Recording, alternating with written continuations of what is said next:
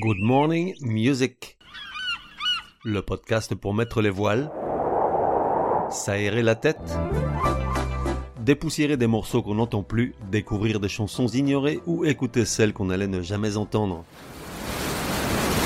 Aujourd'hui, partons naviguer avec Amanda Lear et sa très new wave Follow Me. Je regardais la vidéo de Follow Me afin de me replonger dans l'atmosphère enfiévrée de 1978 lorsque la chanson est sortie et je me disais que j'aurais bien aimé être le micro d'Amanda Lear, sein de ses longs doigts fins frôlant cette immense bouche prête à la suivre, ensorcelée par cette voix chaude et grave Gloops.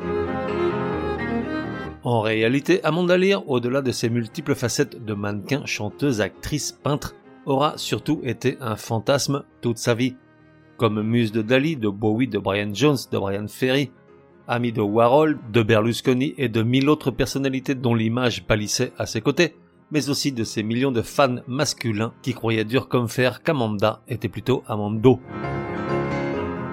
À plus de 80 ans, Amanda Lear fascine toujours autant. Elle se raconte avec humour et un grand sens de la dérision qui détonne dans ce milieu qui se prend très au sérieux. Personnage fascinant et attachant, d'une incroyable résilience, puisant sa force dans sa foi catholique. Elle a traversé plus de 50 ans de showbiz sans y laisser une seule plume, entretenant avec une certaine délectation une grande ambiguïté sur sa personne, ses origines, son âge, son genre, ses amours, ses amitiés. Ses mémoires, bourrées de mille anecdotes tantôt graves, tantôt dérisoires, souvent drôles et surprenantes, pourraient occuper une bibliothèque entière, tant elle fut la témoin privilégiée durant plus de 50 ans du tintamarre des artistes et du fracas des politiques.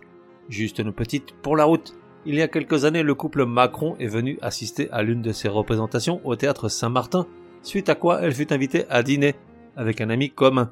Dîner au cours duquel elle racontait bien entendu quelques souvenirs qui semblent remonter au millénaire précédent, et notamment de Rostropovitch jouant du violoncelle dans son salon à elle, alors que Dali bougonnait derrière. Elle rit encore de l'expression d'effarement qui s'afficha sur les visages du président et de son épouse, fascinés eux aussi par cet incombustible amandaléen. Candy Gronaz. La chanteuse, malgré un emploi du temps de ministre, a quand même publié une vingtaine d'albums de 77 à 2021. Au milieu de ce fatras de styles et d'époques, surnage le morceau Follow Me, fabriqué en Allemagne à la grande époque des producteurs teutons qui ne savait pas chanter mais possédait un nez infaillible pour produire du tube au kilomètre. À sa sortie, estampillée disco, même si je lui trouvais de faux New Wave à la Gary Newman, la chanson fit le tour du monde et se vendit à plusieurs millions d'exemplaires. Amanda Lear, Marlène Dietrich des temps modernes, la musique comme on l'aime. Vu sur YouTube, 10 millions, dont un certain nombre de gros nazes. Durée de la chanson 3 minutes 54. G à 2 minutes 19. Amanda Léon, Follow Me.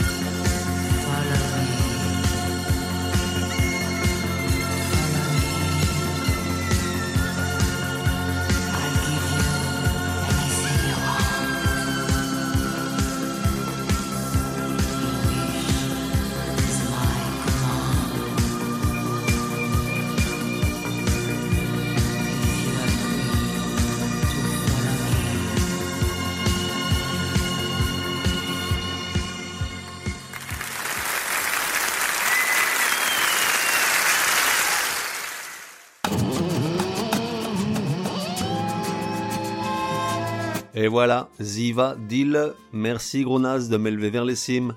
À demain, sauf si c'est dimanche, jour du Chablis. La fête continue sur le web www.goodmorningmusic.net.